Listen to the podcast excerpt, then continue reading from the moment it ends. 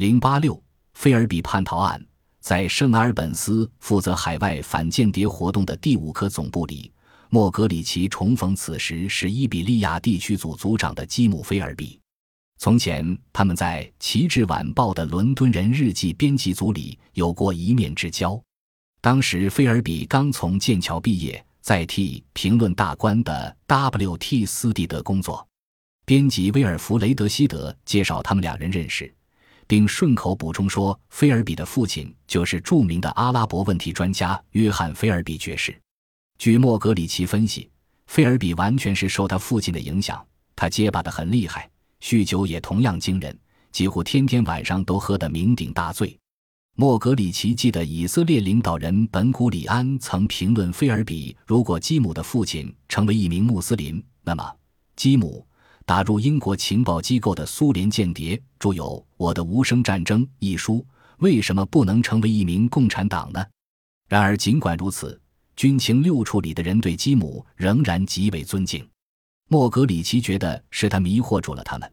菲尔比之所以觉得当叛徒很容易，正是因为别人对他怀有一种不可捉摸的敬畏之情。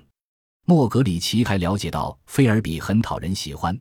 那是由于他曾在西班牙内战中替佛朗哥作战，对菲尔比的这种崇拜竟然达到了外交部第二把手众议员迪克·布鲁曼怀特也来奉承拍马的地步。后来在菲尔比投奔俄国之际，布鲁曼怀特突然神秘地死去了。菲尔比毫无疑问是圣阿尔本斯的实权人物，他使五科科长费利克斯·考吉尔完全失去了光彩。菲尔比满怀雄心壮志。结巴也不能妨碍他。实际上，他的结巴差不多可算得上一个宝。莫格里奇在他身上发现了天真的志气。他在《地狱之路》中写道：“现在，当我想到他在莫斯科那想必十分阴郁的环境里，从伏特加酒瓶里寻找快乐，在过时的旧《泰晤士报》上研究板球比赛积分，想方设法搞来英国赛鱼牌小雪茄，只要有可能就偷听 BBC 海外广播时。”我就更愿意把他看成一个迷路的童子军，而不是一个冷酷无情、城府很深的长期潜伏的叛徒角色。我敢肯定，他本人喜欢这么自我评价。菲尔比上班时喜欢穿他父亲在一次大战时穿的一套旧军官制服，所以莫格里奇确信他喜欢的是当兵，而不是当情报处特工。但是不难预料，结巴妨碍了他当兵。根据第十二款以项条例。约翰·菲尔比爵士这时候正被扣押在曼岛上，因为他曾劝他的私交沙特阿拉伯的沙德国王不要参战，因为他认为希特勒必定会打赢。这自然是英国当局所不能容许的。多年以后，莫格里奇一直想弄清菲尔比叛逃俄国的真正原因。菲尔比很少谈论政治，但莫格里奇认为他所持的政治观点。正是在他那一代资产阶级知识分子中间颇为时髦的左派政见。尽管如此，他更相信冒险是菲尔比最感兴趣的。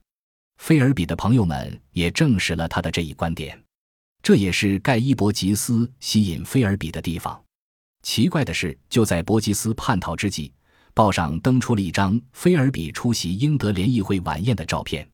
英德联谊会是一个以促进英德文化沟通为宗旨的团体。许多人以为他是在伪装自己，但莫格里奇认为他是作为真正的会员出席晚宴的。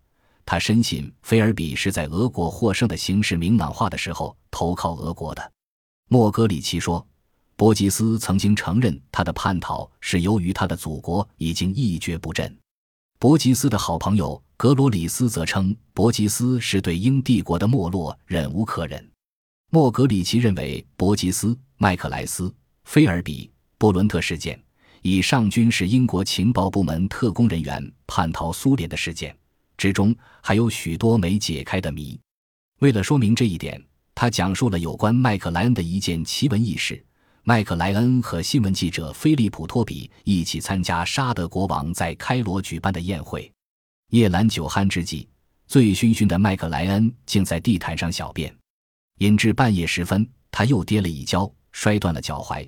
几天后，莫格里奇和安东尼·鲍威尔在伦敦旅行者俱乐部吃午饭时，麦克莱恩腿上裹着石膏走了进来。他在外交场合如此失礼，理应受到严厉训诫。然而，他却晋升为外交部美国司司长，后来又获取美国大使馆里的高位，专门对新闻记者发号施令。莫格里奇非常茫然：谁是他的保护神呢？